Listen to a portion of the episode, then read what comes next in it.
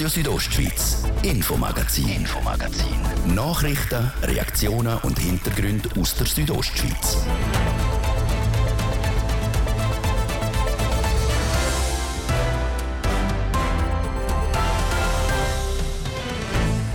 Gefängnisdirektorin Ines Vollador. Sie ist schon Chefin vom Kur Senhof und seit etwas mehr als drei Jahren Direktorin der Justizvollzugsanstalt Katzis Dignetz.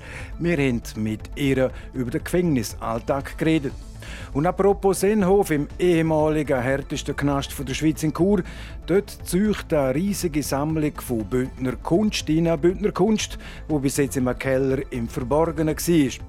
In der RSO-Wochenserie Elektroautos heute antworten auf die Frage, warum es in Graubünden nicht so einfach ist, mit einem Stromer von A nach B zu fahren. Und dann sind wir thematisch im Kino. Vor einem halben Jahr ist es aufgegangen. Das Grosskino in Chur West. Und es läuft. Die Verantwortlichen sie zeugen eine erste positive Bilanz. Das vierte von den im Ganzen sieben Themen heute im Infomagazin auf RSO. Vom Freitag, am 5. Mai. In der Redaktion ist der Martin de Plazes. Guten Abend. Seit etwas mehr als drei Jahren ist das neue Gefängnis in Katzis Dignetz in Betrieb. Es ist im Februar 2020, wo die ersten Insassen vom Seenhof in Chur in die neue Justizvollzugsanstalt nach Katzis überführt worden sind. Im neuen Gefängnis hat es im Ganzen Platz für 152 Insassen. Die Chefin in Katzis Dignetz ist Ines Vollador. Sie ist vorher auch schon Direktorin vom ehemaligen Kurgefängnis am Seenhof. Ich habe die Gefängnisdirektorin diese Woche zum Interview getroffen. Wenn der Seenhof mal in der Schlagzeile war, dann hat man immer wieder einmal lesen Seenhof, der härteste Knast in der Schweiz. Umgekehrt hat man immer wieder können lesen wenn es um die Justizvollzugsanstalt Katzis jetzt gegangen ist. Katzis ist das modernste Gefängnis in der Schweiz. Können Sie die zwei Schlagzeilen, härteste Knast, modernste Knast, so unterschreiben?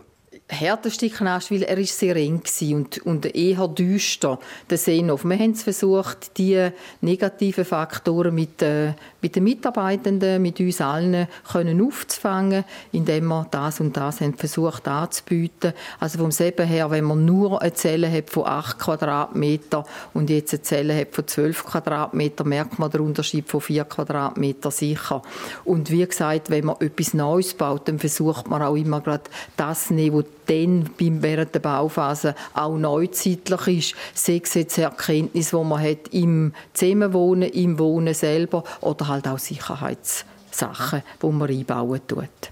Wenn wir jetzt den Gefängnisalltag ein bisschen durchleuchten, Ines Fulador, wenn ihr die Insassen wecken? Das heißt, wenn ist Tagwacht? Also Tagwach morgen ist am Morgen am 6 Uhr, wo wir dann auch die sogenannte Vitalkontrolle machen für die Insassen, die Morgenmedikation haben, wird dann auch abgegeben. Die Zelle selber geht auf so um die 10 vor 7 für das Frühstück, das sie einnehmen können. Und dann startet ihren Arbeitsalltag, also Arbeitsalltag der Insassen, am 7.45 Uhr, wo sie dann ausrücken zur Arbeit, wo sie dann arbeiten bis am 12, 11.45 Uhr.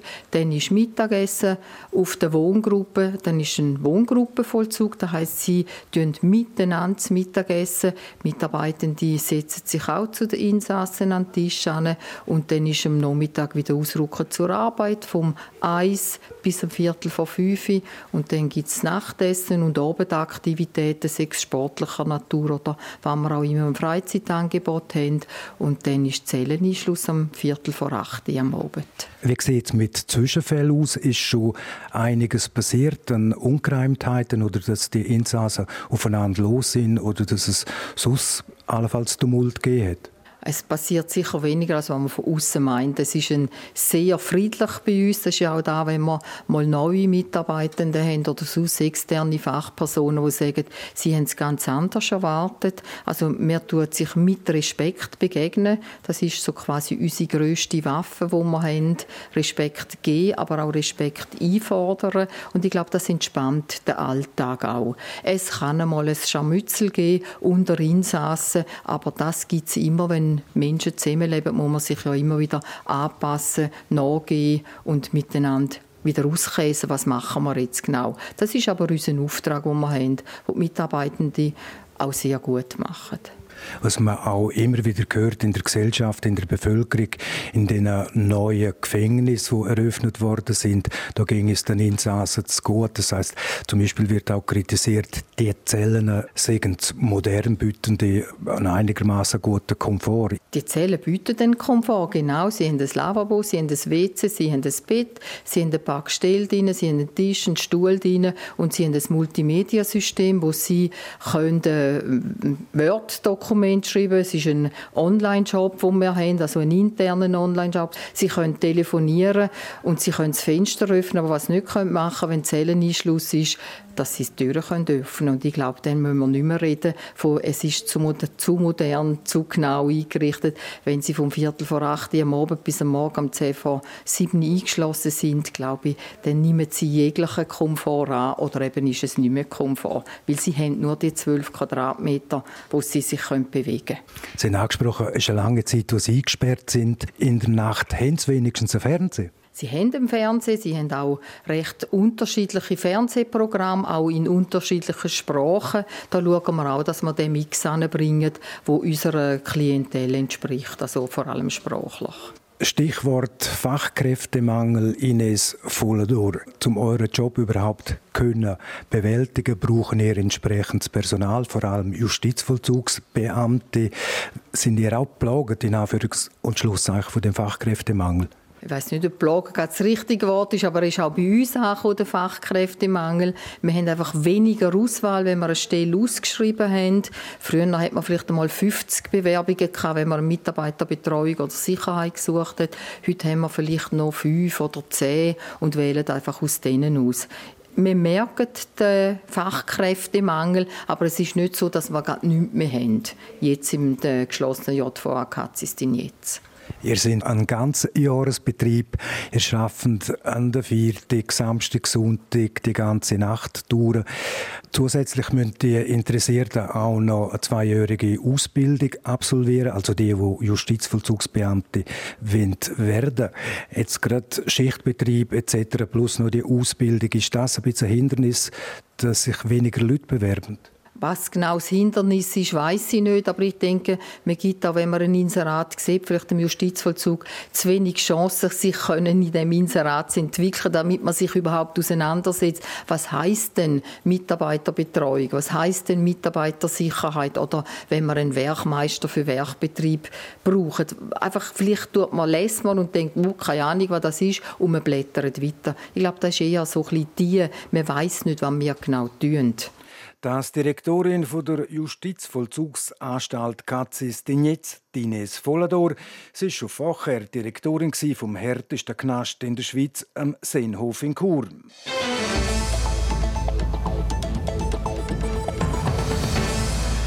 Ja, und dort, wo die Gefängnisdirektorin früher ihr Büro hatte, hinter den Mauern im Sennhof, dort geht das grosse Eisentor nicht mehr ins Schloss, wenn die Leute jetzt reingehen. Das Gefängnisareal ist komplett umgestaltet worden die letzten drei Jahre. Entstanden ist ein neues Altstadtquartier, teure Eigentumswohnungen und ein Hostel und auch der Kunst wird viel Platz geben. Eine riesige Sammlung von Bündner Kunst, die bis jetzt im Verborgenen im Keller war, die kriegt im Sinnhof einen permanenten Ausstellungsraum. Die Vernissage ist heute Abend, also jetzt gerade am 6. Der Beitrag von der Sarina von Wiesenfloh. Graubünden. So heißt die erste Kunstausstellung im ehemaligen Churer Gefängnis Seenhof. Ausgestellt werden Objekte aus der grossen Sammlung vom Ehepaar Duri und Clara Paul Hunkeler. Die umfasst bis zu 30.000 Objekte. Jedes davon hat mit Graubünden zu tun.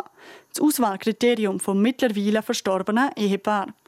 Entsprechend ist der Name der Ausstellung Graubünden der gemeinsame Nenner der Werk, wie die Kuratorin Noemi Bechtiger sagt. Sie ist die Geschäftsführerin der Fundation Capauliana, die die Kunstsammlung vom Ehepaar Capaul verwaltet.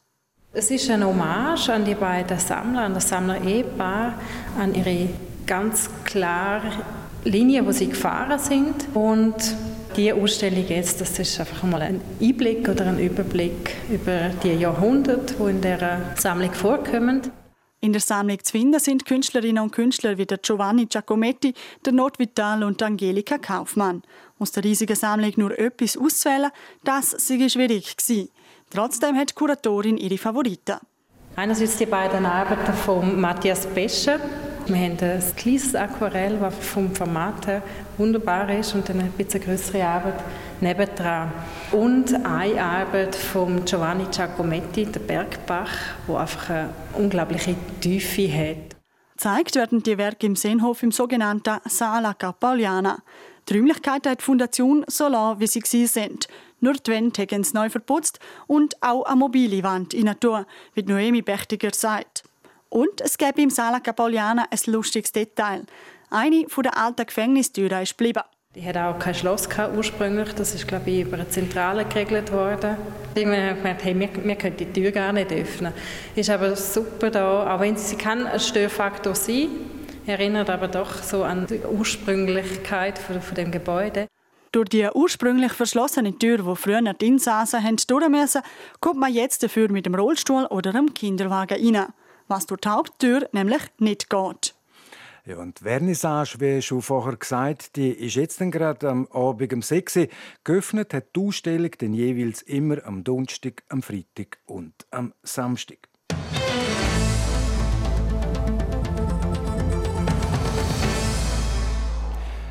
Für wer macht Sinn, ein Elektroauto zu kaufen? Was gibt es gerade hier im Kanton Graubünden für Nachteile, die man beim Kauf beachten müsste? Und gibt es überhaupt genug Strom, wenn alle plötzlich elektrisch unterwegs sind? Diese Frage beantworten wir heute im Beitrag von Christine Schmid. Wer ein Benzin- oder Dieselauto hat und nicht jeden Tag gerade von Zürich auf Chur pendelt, der weiß, gut 20 Jahre wird das Auto seinen Dienst erweisen. Problemlos. Bei den Elektroauto ist das nicht der Fall, wie der Dario Morandi von der Autoredaktion Südostschweiz erklärt. Er schafft schon seit 40 Jahren im Autojournalismus und sagt, das mit den 20 Jahren kann man bei einem Elektroauto wahrscheinlich vergessen, weil die Batterie ist nach 10 Jahren ist die von immer vom Laden brauchen, Laden brauchen. Das ist ziemlich Stress für die Batterie. Ich denke, das Elektroauto kann man 8, 9 Jahre fahren, da muss man eine neue Batterie haben. Und das ist dann sehr kostenintensiv. Nicht unter 10.000 Franken gibt es eine neue Batterie. Für jemanden, der daheim oder im Geschäft eine Ladestation hat, für den kann ein Elektroauto trotzdem Sinn machen. Gerade wenn er in einer Agglomeration das Auto braucht, um arbeiten zu gehen sagt Dario Morandi. Wenn jemand, sagen wir, ein Geschäftsmann, der viel auf der Straße ist, ist einfach das Elektroauto. Man muss viel mehr planen mit den Lademöglichkeiten. Das ist einfach eine Zeitfrage. Wer viel unterwegs ist und nicht wirklich lange so bleibt, ist laut dem Autoexpert mit einem E-Auto also nicht so flexibel. Es muss dann schließlich gerade auch noch eine Ladestation in der Nähe herum sein, wo man schnell das Auto aufladen kann. Und mit schnell sind 10 bis 20 Minuten gemeint. Und das ist zum einen nicht an allen Ladestationen möglich und zum anderen kann auch nicht jedes Auto so schnell geladen werden. Das hängt nämlich von der Marke und dem Modell ab. Und? Es hat verschiedene Zahlungsmöglichkeiten. Man kann nicht einfach mit der EC-Karte her und zahlen. Jeder Hersteller hat ein eigenes Kärtchen. Und Kreditkarten gehen zum Teil nicht. Man hat auch Apps, aber die funktionieren halt auch nicht. Es ist einfach noch nicht ganz ausgereift. Außerdem müssen die Autofahrerinnen und Autofahrer bei der Reichweite etwas beachten. Also wenn es um die Zahl geht, wo angibt, wie viele Kilometer man fahren kann, bevor das Auto muss aufgeladen werden muss. Die Angaben sind häufig nicht ganz korrekt. Es ist einfach das optimale Umfeld, wird dort geschaffen für das Auto und wird gemessen. Aber wenn Sie im Sommer noch Klimaanlage angestellt haben, wenn man E-Auto, das macht gerade 10 Kilometer weniger. Das ist mit, mit Vorsicht zu geniessen. Und vor allem natürlich im Winter, wenn es kälter ist. In Graubünden, in den Bergen, wo es ziemlich kalt wird in der Nacht, da ist es dann schon nicht mehr so lustig mit den E-Autos, weil da geht die Reichweite zusammen. Automatisch müssen E-Autos schneller wieder aufgeladen werden, als eigentlich geplant wäre. Wenn also immer mehr E-Autos auf den Bündner Strassen unterwegs sind, und das belegen Zahlen vom Bündner Strassenverkehrsamt, dann braucht es auch immer mehr Strom. Aber haben wir überhaupt genug Strom, damit in Zukunft alle können elektrisch fahren können, die das wetten? Der Thomas Schmid, Leiter vom Bündner Amt für Energie und Verkehr, sagt, Es ist so, dass, dass unsere Gesellschaft mehr Strom braucht. Gleichzeitig hat man aber ähm, entschieden, und das ist das Volk notabene, dass man aus der Kernenergie aussteigen will. Kernenergie macht doch einen beträchtlichen Anteil, etwa ein Viertel von unserer Stromproduktion aus. Das heißt, sie haben auf der einen Seite einen höheren Bedarf und auf der anderen Seite vom Angebot schneiden sie einen Teil weg. Äh, das heißt, es gibt ein Loch. Äh, und jetzt müssen sie das stopfen. Und genau da sind der Bund und die Kantone jetzt dran. Das Ziel ist, bei den erneuerbaren Energien auszubauen. Mehr Solaranlagen, mehr Windräder und womöglich auch mehr Wasserkraft. Etwa indem man die Staumauern erhöhen tut. Aber laut Thomas Schmid nützt es hier nichts, wenn man den Kanton Graubünden im Einzelnen anschaut. Es ist zu einfach zu sagen, ja, wir produzieren 8 mit unseren Stauseen, wir produzieren 8 Terawatt, wir brauchen 2 Terawatt, also Graubünden hat immer Strom. Das ist nicht so. Technisch ist das schon gar nicht möglich. Wir sind keine isolierte Insel hier in Graubünden. Wir sind übrigens auch als Schweiz nicht isoliert. Wir sind im europäischen Stromnetz drin. Und wenn Europa zu wenig Strom hat, haben wir auch zu wenig Strom. Da nützen uns unsere Seen nur begrenzt. Die Lösung kann also nur ein europäischer oder immerhin ein nationaler Ansatz sein. Und da gibt es auch schon ganze Haufen Projekte, die geplant sind oder umgesetzt werden. Und auch der Kanton Graubünden trägt seinen Teil dazu bei, um die Situation zu entlasten. Mit einem Kraftwerk im Prättigau oder einem Pumpspeicherkraftwerk im Buschlaf zum Beispiel. Oder den einzelnen Solarparks in den Bergen. Das ist eine Herausforderung äh, in den nächsten 30 Jahren. Das Ziel ist ja 2050, oder? Und da darf man jetzt gespannt sein. Auf jeden Fall braucht es da noch massive Anstrengungen sagt Thomas Schmid zur Stromsituation im Kanton Graubünden und schweizweit. Und das ist es mit unserer Wochenserie zum Thema Elektromobilität im Kanton Graubünden. Alle Beiträge könnt ihr übrigens auch nachlesen als Podcast RSO Info Magazin. Und jetzt gebe ich ab an Christoph Benz mit der Werbung im Wetter und dem Verkehr. Mach dich stark für jeden Schritt. Mit 20% Rabatt auf alle Schuhe. Ob fürs Joggen, Wandern oder Spazieren. Jetzt ist der Moment für ein paar neue Schuhe. Jetzt bei Sportix. Heimspiel von der Calanda Broncos. American Football. Live das Wochenende auf der Sportanlage Oberau in Chur. Tickets auf calandabroncos.ch. Touchdown für Graubünden. Präsentiert von Radio Südostschweiz. Mach dir Frühling. Profitiere jetzt von bis zu 30% Rabatt auf viele Gartenpflanzen. Nur bis am Samstag bei Do It und Garden Migro. Freitag, der 5. Mai, kurz nach dem halb sechs. Das Wetter präsentiert von disco-fox.ch. Die Tanzschule in Chur für Partyspaß. Jetzt mit neuen Kursen, damit du auf jedem Fest daheim bist. Auf disco-fox.ch. Ja, es hat jetzt äh, zum Teil schon recht zutun bei uns in der Südostschweiz. Wir haben dicke Quellwolken und aus diesen Quellwolken heraus könnte es heute da und dort noch regnen oder gewittern kommen. Morgen Samstag dann zum Teil sonnig, zum Teil aber auch bewölkt. Es sollte aber mehr oder weniger noch trocken bleiben.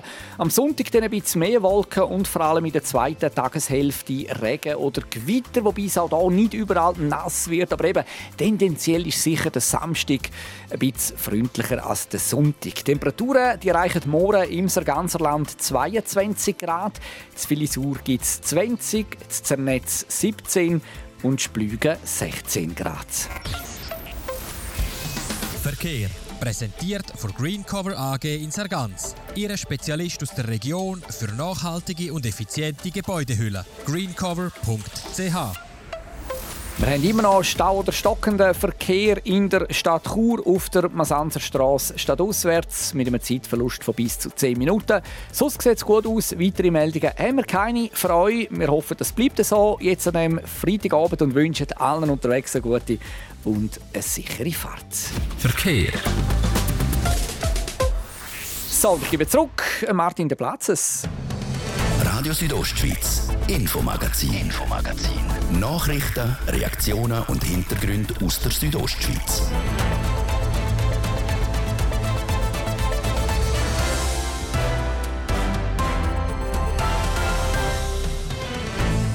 Es ist präzise viereinhalb Minuten ab der halben sechs. Im Infomagazin jetzt unter anderem die Themen. Die Kinowelt in der Bündner Kantonshauptstadt ist eine andere geworden. Vor einem halben Jahr ist es aufgegangen, das Grosskino in Chur West und es läuft. Und im Oberengadin gehören der evangelisch reformierten Kirchgemeinde im Ganzen 22 Kirchen, alles Kulturgüter. Zum die instandhalten müssen einige Millionen Franken eingesetzt werden und zwar jedes Jahr. Das neue große Kino in Chur West Blue Cinema hat mittlerweile seit einem halben Jahr geöffnet. Das neue Großkino hat die Chur Kinowelt ziemlich aufgemischt. Der RSO-Film-Nerd Immanuel Giger hat mit dem Chef vom Großkino in Chur West eine Bilanz gezogen. Am 29. Oktober 2022 hat das Blue Cinema zu Chur eröffnet. Es ist das erste Großkino in der Region. Bisher sind die meisten Churerinnen und Churer entweder ins Kino Apollo und ins Kinocenter gegangen oder auf Hohenems ins dortige Grosskino. Seit einem halben Jahr können sie also auch in Chur West. Der Gregor Schneck ist bei Blue Cinema für das Churer Grosskino verantwortlich. Er ist mit der bisherigen Bilanz mehr als zufrieden. Es ist gestartet und wir sind vom Anfang an, und das Eröffnungswochenende und die ganze Eröffnungswoche fast überrennt worden. Und jetzt hat sich das auch gehalten mit großen Filmen, die zum Glück auch gekommen sind, dass wir sehr glücklich sind über die letzten Zahlen auch. Am meisten geschaut worden sei der Film Avatar 2 The Way of Water.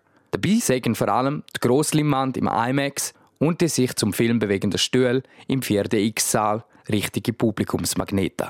Die Corona-Pandemie und Streamingdienst haben der Kinowelt und der Besucherzahlen aber geschadet, so der Gregor Schneck. Ja, ich glaube, das merkt man auf jeden Fall noch. Wir sind immer noch in einem Prozess, dass die Leute wieder lernen müssen, dass sie draußen auch und noch vielleicht besser erleben als die Hai. Aber gerade, wie ich gesagt habe, mit dem letzten Film, Start, sind wir wieder sehr zufrieden, dass die Leute kommen. Darum sage das Grosskino in Chur trotzdem ein Erfolg. Und auf diesen Erfolg wollen sie noch einen draufsetzen. Im Sommer soll noch ein Open-Air-Kino auf der Dachterrasse dazukommen. Wie so häufig geht es Grossunternehmen wie der Blue Cinema gut und die Kleinen haben dafür zu kämpfen. Letzte Woche war im Amtsplatz zu lesen, dass das Kino Apollo in Chur abgerissen werden soll. Der Grosskinochef sagt zum Lied vor Konkurrenz, wir kennen die Zahlen nicht, wir schauen die nicht an. Wir wissen nur das, was wir versucht haben, hier in der Nähe anzubieten. Für die Leute sind die Leute schon vorher zum Beispiel nach Hohenems oder weiter weggefahren oder auch nach Zürich. Und das versuchen wir hier anzubieten. Er merkt aber auch, dass ihn das natürlich nie freut, wenn es über anderem schlecht ginge. Die Geschäftsleitung für Kino Kur AG hat zur aktuellen Situation leider keine Stellung nehmen. Für viele Kurerinnen und Kurer geht mit dem Kino Apollo ein Stück Kulturgeschichte verloren, wo Generationen von Kinogängern in Kur prägt hat. Vor sechs Jahren ist im Oberengadin die evangelisch reformierte Kirchgemeinde Reformo im Oberengadin gegründet worden. Das ist der Zusammenschluss von der acht Kirchgemeinden zwischen Silz und Schampf. Mit der Fusion müssen auch verschiedene Bedürfnisse und Themen neu geregelt werden. So zum Beispiel die Zukunft der über 60 Liegenschaften. Nadia Guetsch berichtet. Um das Thema anzupacken, möchte Lucian Schukan, der seit Anfangsjahr Präsident von Reformo Oberengadin ist, wieder mehr Kontakt mit den Mitgliedern.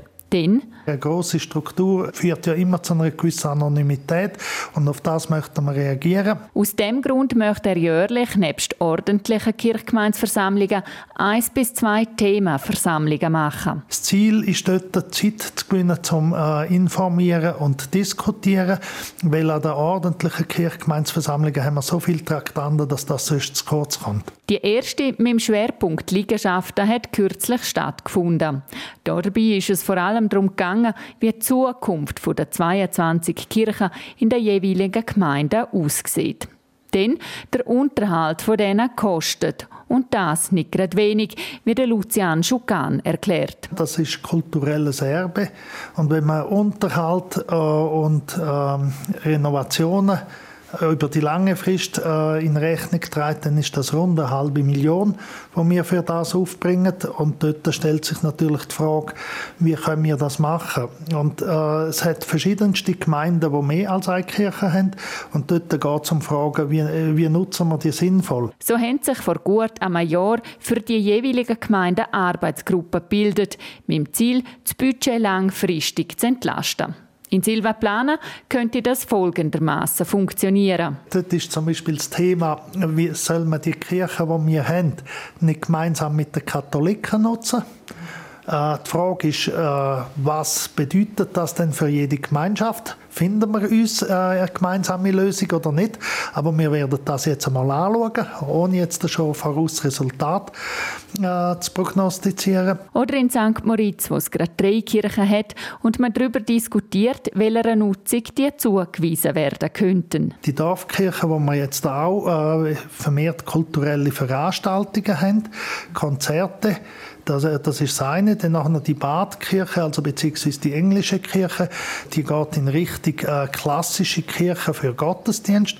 Und dann haben wir noch Teglis au Bois im Bad und die ist äh, in dem Sinn mit einer sensationellen Akustik ausgestattet und äh, dort entsprechend äh, geeignet. Jetzt ist die Frage, wie löst man das? Die große Frage, die sich da darum stellt, ist, will man die Kirche weggeben und wenn ja, zu welchen Bedingungen? Wichtig ist am Lucian Schukan da vor allem etwas. Was uns wichtig ist, dass der Respekt gegenüber einem Objekt immer erhalten bleibt.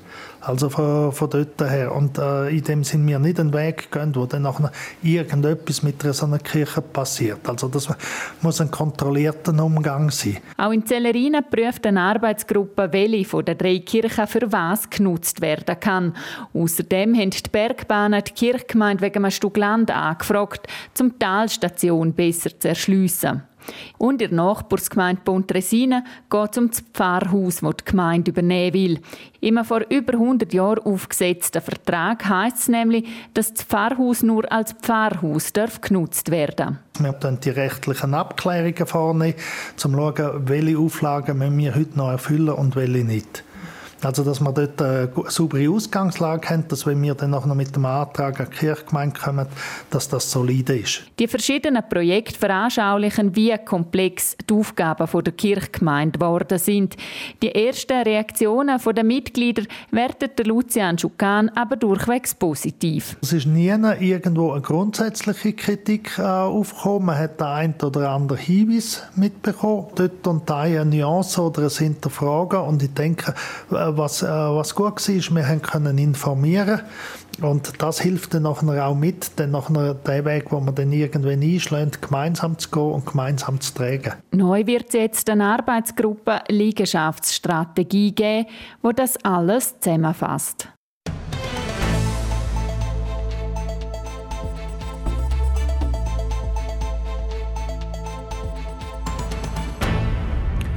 Es ist ein Volksfest und gleichzeitig der wichtigste politische Anlass für den Kanton Glarus, Glarner Landsgemeinde. Jedes Jahr treffen sich Glarnerinnen und Glarner auf dem Zumplatz und stimmen öffentlich mit Handaufheben ab, welchen Weg der Kanton politisch will gehen. Gastkanton das Jahr, also an dem Sonntag, ist Graubünden. Unser hauseigene Glarner, der Thies Fritsche, erklärt die Landsgemeinde.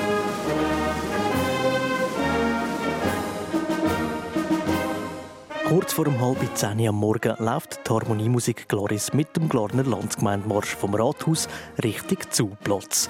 Gefolgt von der ganzen Regierung, am Landrat, Militär und Gäste. Es gibt in der Schweiz noch eine zweite Landsgemeinde, die ist Zappenzell Innerrhoden und findet immer eine Woche vor der Glarner statt. Es gibt aber einen matchentscheidenden Unterschied zwischen den beiden Landsgemeinden, sagt Daniel Fischli aus der Glarner Redaktion der Zeitung Südostschweiz. In der Glarner Landsgemeinde kann man auch Änderungsanträge stellen. Also jeder Bürger, jede Bürgerin kann aufstehen äh, auf die Bühne und einen Abänderungsantrag stellen, eben zum Beispiel so ein Steuergesetz äh, dort einem Schräubchen wieder in eine andere Richtung zu drüllen, als das eben der Landrat vorschlägt.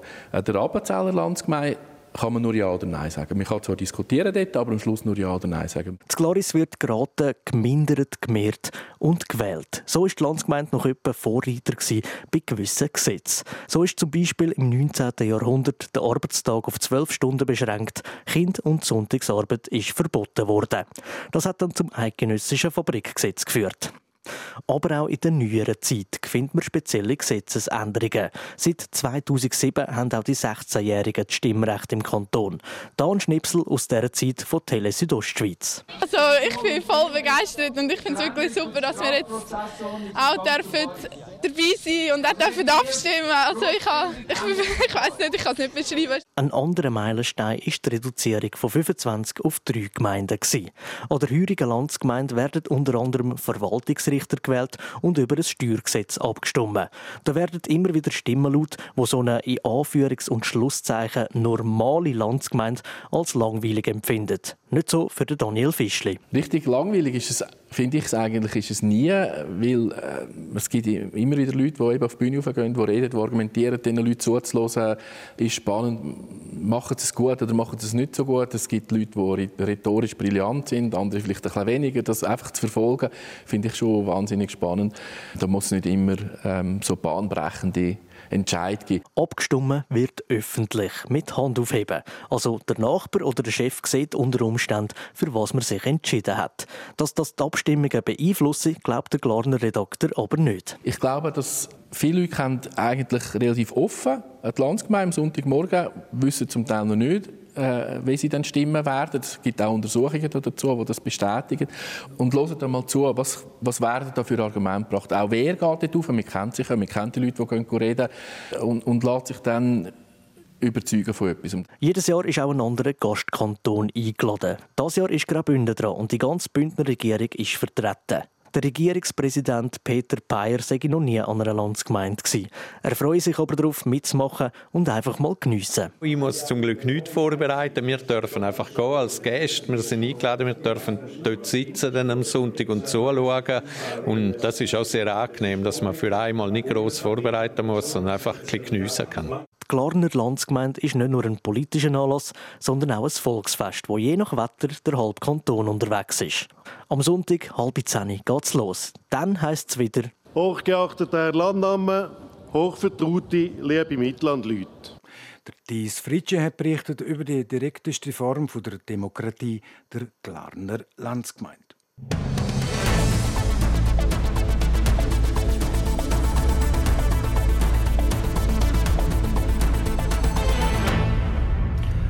Öl, Batterien, Kaffeekapseln oder auch Elektrogeräte, wenn diese Sachen daheim ausdehnt haben, landen sie im Idealfall auf der Abfallsammelstelle. Zum Beispiel in Unterrealta in Katzis. Das Gebäude der Sammelstelle Unterrealta ist aber im schlechten Zustand. Darum wird es jetzt saniert und soll mit dem Umbau auch umweltfreundlicher werden. Karina Melcher ist heute beim Spatenstich dabei. Ich kann alles bringen. So heißt das Konzept für Abfallsammelstelle in Unterrealten in Katzis. Wie der Präsident vom Bündner Abfallbewirtschaftungsverband Christian Theus sagt, gibt es nichts, was die Sammelstelle nicht annimmt. Man kann da wirklich alles bringen, alle Güter und es wird auch da gewährleistet, dass die Güter richtig getrennt werden und die Güter, wo man kann recyceln, auch im Recycling zugeführt werden. Und auch während dem gut einjährigen Umbau vom Gebäude, wo heute offiziell angefangen hat, können die Leute ihre Altlasten auf die Sammelstelle bringen. Der Umbau vom über 50-jährigen Gebäude ist höchste Zeit. Und das nicht nur wegen dem Zustand. Auch die gesetzlichen Umweltauflagen können der Betrieb nicht mehr erfüllen, sagt der Christian Theus. Das soll sich ändern mit dem Umbau. Sie wollen die Umweltauflagen nicht nur erfüllen, der Betrieb soll zu einem ökologischen Vorbild werden. Das heißt also, dass wir natürlich da entsprechend äh, die Heizung umstellen auf Pellet, dass wir Ladestationen für E-Mobility machen und einfach generell Verbesserungen treffen, wo man kann sagen, auch vom energetischen Bereich, dass wir ein Vorzeigebetrieb werden sein. Und das auch in anderen Bereichen. Zum Beispiel beim Recyceln von Plastik. Bis vor fünf Jahren hätte man Plastikabfall in der Schweiz noch gar nicht können wiederverwerten. Der Plastik hätte auf Norddeutschland gebracht werden. Ökologisch sei das ein Verhältnisblödsinn. Das ändert sich jetzt aber wir müssen das anbieten, wir bieten das auch an. Wird wieder von einem Abfallbewirtschaftungsunternehmen im Raum Chur wird das gesammelt. Also dort bringen wir auch den Plastik her von uns und das geht nachher in den Raum Thurgau, wo es jetzt eine Unternehmung gibt, wo wirklich die Plastik-Wiederverarbeitung macht. Nebst der Umweltfreundlichkeit und dem Ausbau vom Gebäude selber soll auch die Abwicklung vom Sammeldienst besser werden. Das heißt, wenn man zum Beispiel Altglas entsorgen will, geht es künftig noch schneller kostet die Sanierung gut 4,5 Millionen Franken und wird vom Abfallbewirtschaftungsverband selber finanziert. RSO Sport präsentiert vom Zentrum für Leistungsdiagnostik und Sportmedizin Zels, der offiziellen Swiss Olympic Medical Base im Spital Thusis. Zels.ch und im Sport heute am Freitagabend keine gute Nachricht für Graubünden. Manuela Meuli. Die Bündner Siebenkämpferin Annik Kählin muss eine Zwangspause einlegen. Die 23-jährige Prättigauerin, die letztes Jahr an der EM in München überraschend eine Bronzemedaille gewonnen hat, leidet an einer Stressfraktur am linken Schienbein. Wenn sie konkret in die Freiluftsaison startet, hat Annik Kählin noch nicht mitteilt. Die junge Bündner Sportlerin ist übrigens auch als Bündner Sportlerin vom Jahr nominiert. Abstimmen darüber kann man auf südostschweiz.ch. Und obwohl die Saison schon vorbei ist, noch eine Meldung aus dem Skisport. Dort machen die Amerikanerin Michaela Schifrin und der Norweger Alexander Amot Kilde auf sich aufmerksam.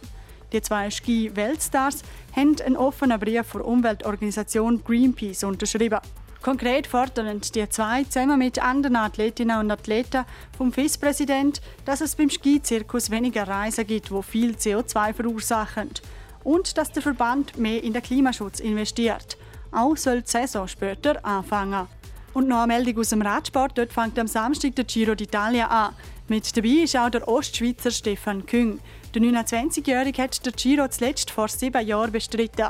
Trotz dieser langen Pause freut er sich auf den Anlass, wie er gegenüber SRF sagt. Cool, äh, zu am Startstoff im Giro. Äh, das letzte Mal war äh, 2016 und äh, ja, das Jahr, äh, wo wir die Streckenplanung angeschaut haben mit den beiden Zeitfahrern der ersten Woche und vor allem das Auftaktzeitfahren am Samstag, äh, haben wir gesagt, ja, why not, äh, um wieder da am Start zu stehen. Und äh, ich freue mich, freu mich riesig, um wieder da zu stehen, weil für mich ist es eines der schönsten Rennen im Kalender. Das Ziel sei es, um am Samstag die Malia Rosa zu holen. Laut Stefan Küng das speziellste Leader-Trikot von einem Etappenrennen. RSO Sport präsentiert von Zels, der offiziellen Swiss Olympic Medical Base im Spital Thusis. Zels.ch wünscht allen Athleten, achtsamer und ambitionierter ein gutes Training.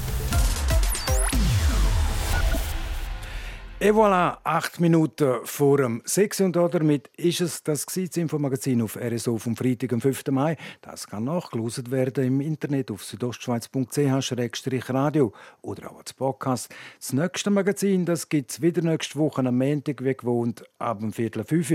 Natürlich noch hier auf RSO am Mikrofon seid für heute auf Wiederhören. Der Martin de Plates, einen guten Abend. Tag. Radio Südostschweiz, Infomagazin, Infomagazin. Nachrichten, Reaktionen und Hintergründe aus der Südostschweiz.